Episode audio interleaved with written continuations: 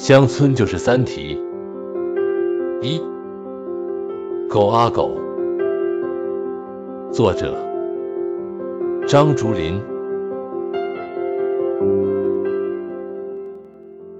这是八零年冬天的事，父亲又一次病危，住进夏庄医院。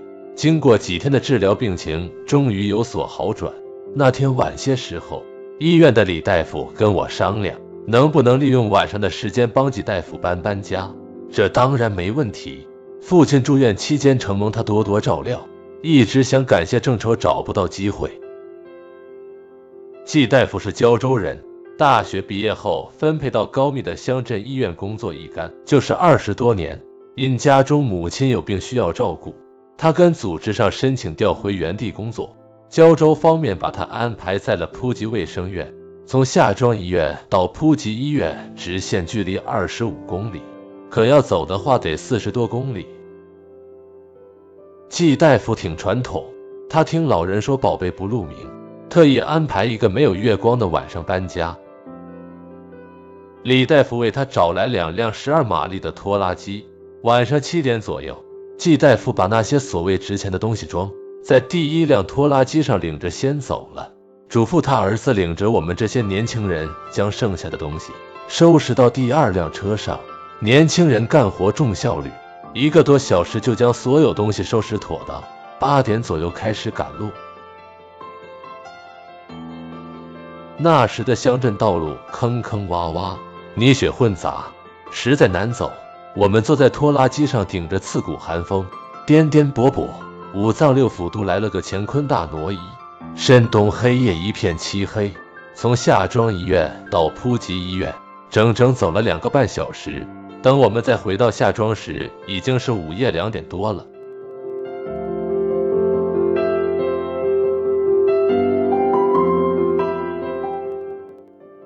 没想到第二天上午，在夏庄医院又见到了季大夫。他长吁短叹，满脸沮丧。我看到他自行车后面绑着一堆破棉衣，心想他可真会过日子，这么一堆破棉衣也不舍得扔，还要大老远的从铺集再跑到夏庄来。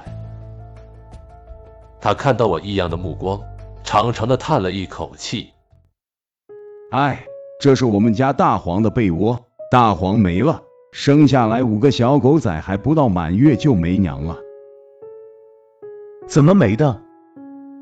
我赶紧问。累死的。季大夫又长长的叹了一口气，也是我害死的。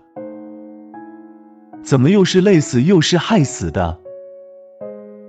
我还是不解。嗨，昨天搬家，什么都想到了，就是忘记把这窝狗给带上了。季大夫这时眼里布满了泪花，我对不起小黑啊！季大夫哇地一声大哭了起来，七尺男子的嚎啕声震耳欲聋。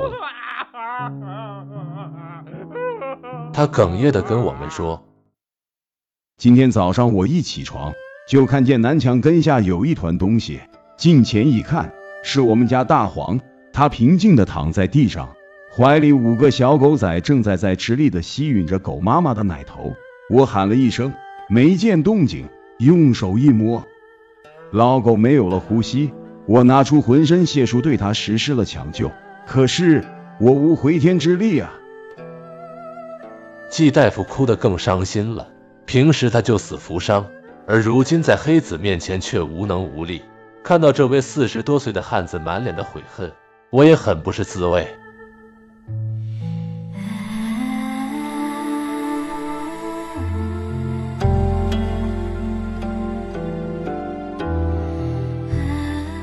狗通人性啊！季大夫抽噎着，这条黄狗我养了八年，他对我百依百顺，从来没有惹我生一次气。大黄很了解我们家，看到我们忙忙碌碌的十多家时，就明白我要搬家，他要跟我们一块走。结果搬家的时候忘了带上，它一定是在夜里跟随着我们的拖拉机，熟悉了路线，来回叼着小狗仔，一个一个的送到了我的新家的。你们想想，他每次只能叼一个，使劲大了就咬伤了孩子，用力小了，小狗仔就掉下来了。他放下了一个到陌生地的狗崽子，得用尽全身力气跑回夏庄去救其他的孤单的小狗仔，这可不是三步两步的路啊！他不像我们人还能借助工具，为了赶时间，他一定是在路上使劲的跑，一个来回要七十多里路，他至少要往返五个来回啊！他讲到这里，我们几个人都在想象这条老狗的一举一动，内心很是酸楚。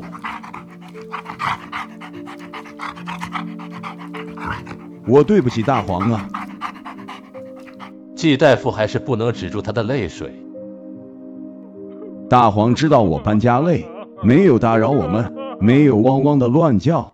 他把这些小狗送到我家后，体力已经透支到了极点，可还是躺在了地上，让这五个还不到一个月大的狗娃们在汲取它残存的营养。季大夫讲述着，我在计算着。大黄不是跑了五个来回，是六个来回啊！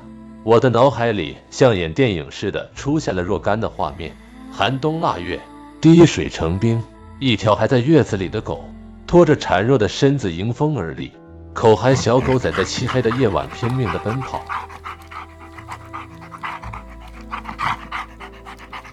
我对不起大黄啊！季大夫反反复复的忏悔，又把我的思绪拉到了跟前。这是他生前用过的东西。季大夫指了指车把上的一个塑料袋，袋子里有几个铁碗和一些其他的狗用品。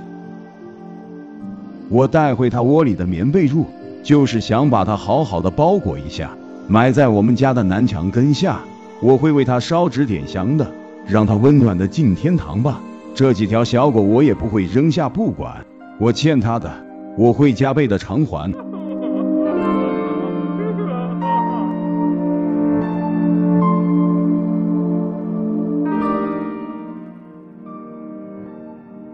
望着季大夫远去的影子，继续回忆着狗妈妈在黑夜里含着狗崽子奔跑的样子，我的心里反复在悲凉的呐喊着：“狗啊狗，大黄啊大黄，你怎么就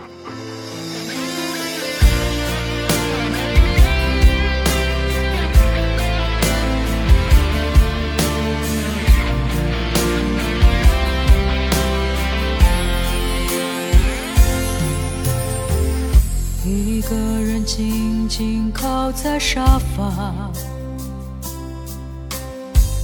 回想起那年你对我说的话。